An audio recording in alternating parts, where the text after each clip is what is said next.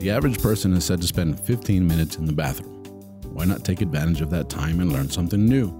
Presenting the 15 minute podcast on weird facts, crazy details, and funny particulars that you'll be able to enjoy while you're taking a sh. Well, on your free time. Welcome to The Shit with Sam Butler.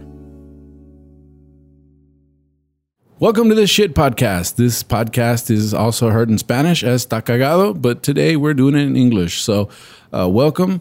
We have a very good show for you guys today. It's a 15 minute show.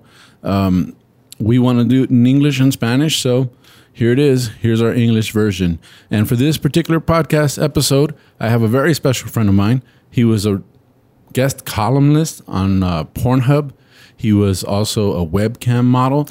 And back when he was a teenager, um, he dabbled in hacking. He went by the handle at Kitty Commando. But he's here with us today.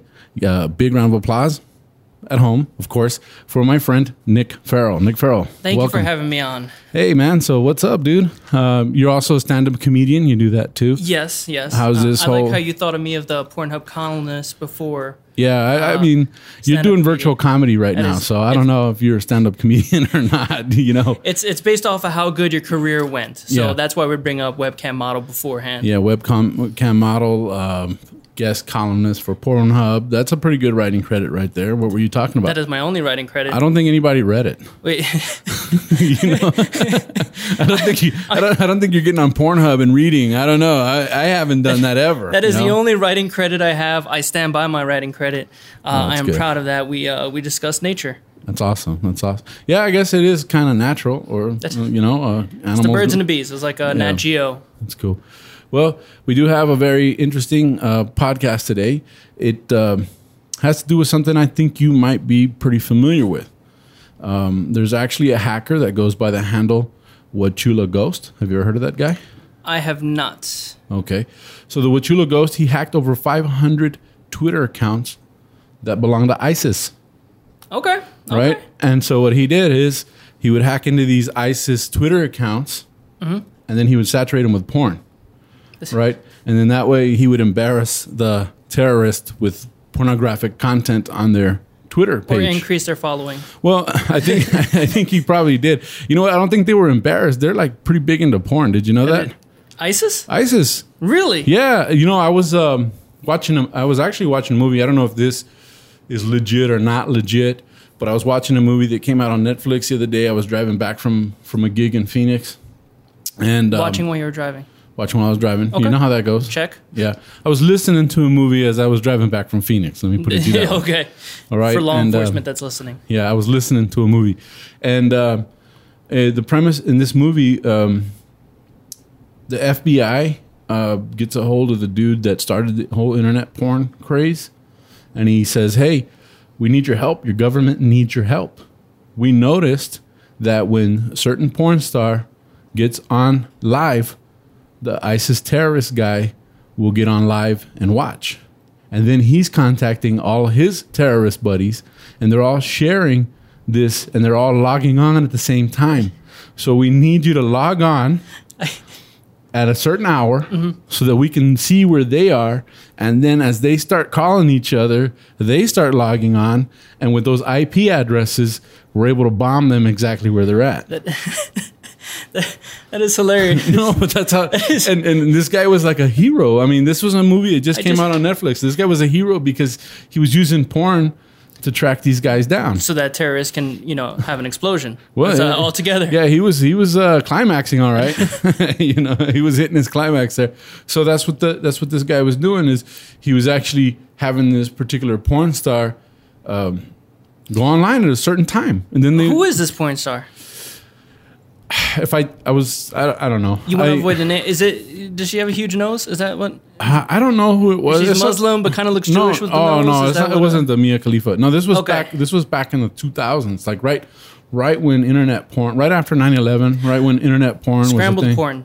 Age. Well, age, yeah, Okay. yeah. This was like when the internet porn just started. okay. Right, it was right before the child porn because this whole movie's about how the internet porn started, and then how they got it, how they got in trouble for the child porn. So this is back when internet porn sites were actually harmful.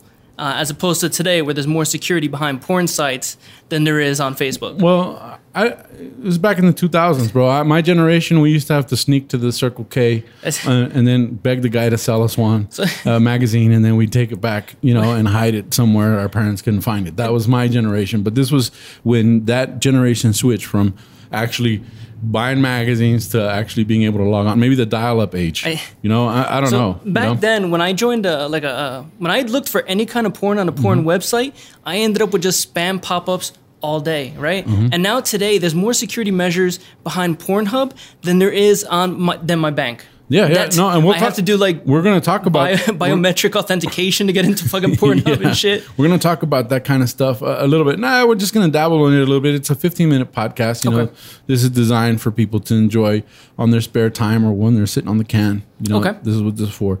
But this hacker, Wauchula Ghost, he's actually a pretty famous hacker because he hacked over 500 ISIS Twitter accounts.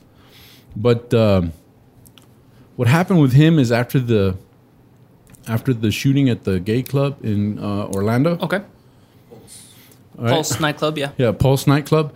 He he really got upset about what went down, and he decided to stop uh, putting porn necessarily on these guys' uh, Twitter page, and he started doing gay pride messages.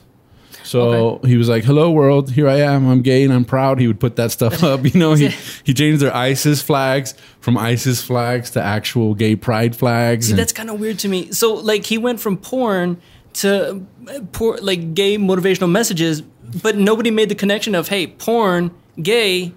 Well, not necessarily. Well, just- he actually kind of he actually kind of got a, got away from all that, and he actually put like pictures of loving couples like hugging each other and stuff. Like it was more G rated. Okay, but it was gay, in which we know, kid-friendly. yeah, and we know that the the ISIS guys are against that kind of stuff. And they also have children, so you have to keep things G rated, No. right? Well, they're trying to recruit children. You know, they need they need they need bombers. You know, they, they They need need people promo- to. promotional videos. Yeah, they need people to. Yeah, that's Very bright colors, maybe Captain Crunch with a little fucking ISIS flag in the back. I think that would be adorable. That's what they were doing. They were they were and and they were finding out that through this um, through this uh, Twitter is how they were recruiting a mass a large amount of people because they could put all their propaganda out there and they'd go kind of unchecked. So the Wauchula Ghost guy. Uh, by the way, I googled Wauchula. I didn't know what Wauchula was. I was that like, I was like, that sounds like, Spanish, Cho- or- I was like, that sounds like Cholula. You know, I'm getting kind number 10 on the Taco Bell menu. I'm getting kind of hungry right now. You know, no, but the Wauchula Ghost actually, and it's spelled like W U, so it's like Wu Chula. I don't know how you pronounce it, but it's a town in Florida. So Wauchula, Really? Florida. So a Florida man is ISIS's worst nightmare. you know, that's what's ironic. Florida man is everywhere. yeah, Florida man is everywhere. He's fighting alligators and fighting ISIS at the same Yeah. time. It's a very busy day mm. for Florida man.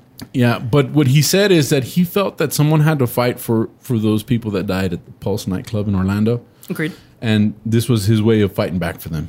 And um, Yeah, because unlike uh, the police departments, he's not uh, doesn't have laws that tell him what he can and can't do. Yeah, that's right. I mean, he's he's doing this online, and um, he really criticized Twitter for allowing these pages to even be up. Mm-hmm. And um, since then, since he started doing this, Twitter has actually gotten really good about uh, tracking it down. He was saying that if there is a page that goes up, um, they don't have time to build the numbers on the page the way they used to. And then uh, Twitter has disabled here. I'll read it here. It says that Twitter has disabled something like um, 150,000 pages. 150,000. Oh, Twitter pages for um, uh, terrorist or jihadist Propaganda. propaganda, ISIS propaganda. which is weird. So I did a, an essay on, uh, and I don't know why I did like a college essay on like the social media tactics of like ISIS, but was kind of weird. Oh, yeah, I know what you're talking about because I did the research for Yeah, this. so- yeah, they, they, uh, And- let, me, let me guess. Go Let me ahead. guess. They use the same format as in, in, in filming the propaganda uh, propaganda films as they would use to film smut or porn. Right? no, no. so- that was another article. I, I mean, we didn't have, we really don't have a lot of time to go into that, but it was pretty So- interesting. You know, it's like, So they use kind of like the same because I was kind of wondering because on Al Qaeda, you didn't see the rise in uh, American terrorists joining Al Qaeda, but then ISIS comes along, and all of a sudden you get the, all these sympathizers from like different countries. So I was kind of wondering what kind of media tactics they were using, and it turns out that if you vo- follow like some of those ISIS members, like thing. They're following the same media tactics as like the U.S. Army. Oh, so see. like one guy was like, "Hey, going on a run with uh, my my squad or whatever." Yeah. Uh, the thing is, and it, it, it looks like they're just doing exercise. Like I was like, "Oh, that looks great." I mean, uh, do I have to talk to a recruiter or They're like, hey, join up an army of no one. yeah. After you're done blowing yourself up. It's an know? army of one. After you do your mission, it's an army of zero. Yeah, hey, se- 72 virgins, you know, that's that's pretty attractive. Uh, But guys can be virgins too. yeah. Virgin That's isn't a, a Yeah. girl thing. And, and Like, the, the thing is, there's a reason they're still virgins. I just know? picture like 72 version. This dude dies, goes up to heaven, and it's like an anime convention. Just all these people with Dragon Ball Z shirts, uh, which I'm sorry to the Dragon Ball Z community. Uh, you just heard, you, you just They- like alienated yourself from like 50% of all the gigs you get. this uh, this Right show uh, does not reflect the opinions of uh, Nick Farrell comedy. So yeah. But uh, so Wauchula, the Wauchula Ghost, um, is actively fighting these guys. He's doing it through the internet.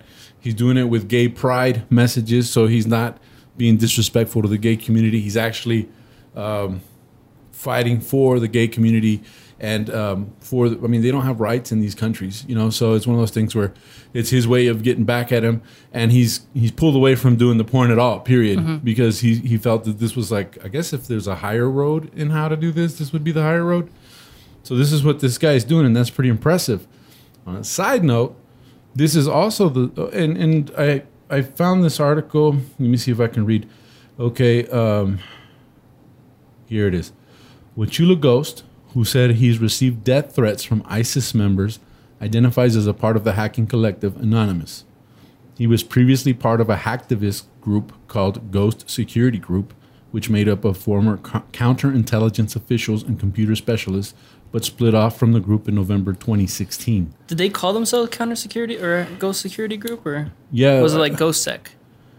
Uh, could be, I mean you, dude, you Because usually with a hacker group, you just end it. It's sec, and then it, it, it makes Well, it probably cool. Ghost Sec. Uh, if you add security, it just sounds like a business. Yeah, well, these guys were all counterintelligence, former government official guys. Okay. So these guys, pro- these guys probably didn't get in trouble because they probably work for the government at the same time they're doing this, you know. And so um, I know that hacking is a big deal, and these guys are hacking for justice. So thanks to you guys, I mean, we, we really appreciate that that part of it, you know. And that's kind of like the interesting thing. So when computers came out, now you gave um, some dude sitting in his underwear in his living room the ability to fight terrorism Oh, I know. without putting on pants. Think about the guys that fly the drones. I Yeah, mean, absolutely, they- yeah. they- I mean, I, I know that there's a whole other side to that. I mean, there's like the guilt and all that kind of stuff of of not being out in the front lines, but but being in war. Um, that'd be a different uh, topic to talk about. But uh, it's amazing, you know. But side note to this, he also um, was the guy who sent. Um, the White House a message telling them that Donald Trump had to upgrade his Twitter security password. Uh, that you know his and the and the first ladies and the vice presidents, because apparently they they didn't have the security that they needed to be on Twitter, and Yeah. he, he didn't want to. I guess he was a government official or Trump's like a white hat kind of. Yeah. Uh, so he um, he didn't want to hack the president's deal, but he did let him know. Uh, for example, um, he he said the way that they would normally do it, or the way that he, what I read in the article, what I understood, was that they would go into the Twitter, request a new password, and if you didn't have your phone number associated to it, they, then they would send you a password to your email. to your email. And he says, but then you could kind of search um, emails for a certain person somehow, and, and, and you'd get an encrypted email, you know, like the where you get the first letter and then a bunch of little stars and then at Gmail. Yeah, yeah. yeah. Well, the one that that Vice President, the um, was it a government email? Yeah, yes, Or government. Or was it Hillary's email? no, server? no, it was the vice. yeah, yeah. yeah. we don't want to bring that up right now. yeah, but like for different topic. Like for example, um, Mike Pence's email was V and then a bunch of stars and then at whatever gmail.com or whatever it was. Was it a bunch of stars, or did they just blank it out? It was blanked out. That's what Oh, I'm trying to tell you. Is like that's what he would get back as a as a as a um, on his search. He would just Okay. get like the first letter and a bunch of little stars and then the Gmail. But then he was able to guess that it was Vice President 2017 at gmail.com. Pretty easy. And then once you have that, Which is a then you- weird email because if you don't get elected, yeah. now it's kind of a well, moot 20, topic. 2017 is pretty easy to, to know you still be in office to get elected in 2016. Well, it's You true. know, yeah, but but uh, he was able to then you're able to then go through there. So he's saying, hey, very basic security feature. Make sure that you put your um, phone number on there as a security deal. Multi-factor authentication. Yeah. And so, well, see, that's why I have you on this particular episode of uh, the Shit Podcast. Um, well, let's summarize this up. Um, in summary, don't be a member of ISIS. If you are a member of ISIS, don't have a Twitter account. And don't go to porn. yes. And remember, yeah, don't go to porn. They're Yeah. going to find you. And remember, add your phone number if you do have a Twitter account. That's it for today's podcast. Thank you guys for joining us. Our guest today was Nick Farrell. Nick, how can people find you? Uh, you can find me on Instagram at Kitty Commando. Uh, it's uh, exactly how it's spelled. And uh, you can also follow me at uh, Nick Farrell Comedy on Facebook. All right.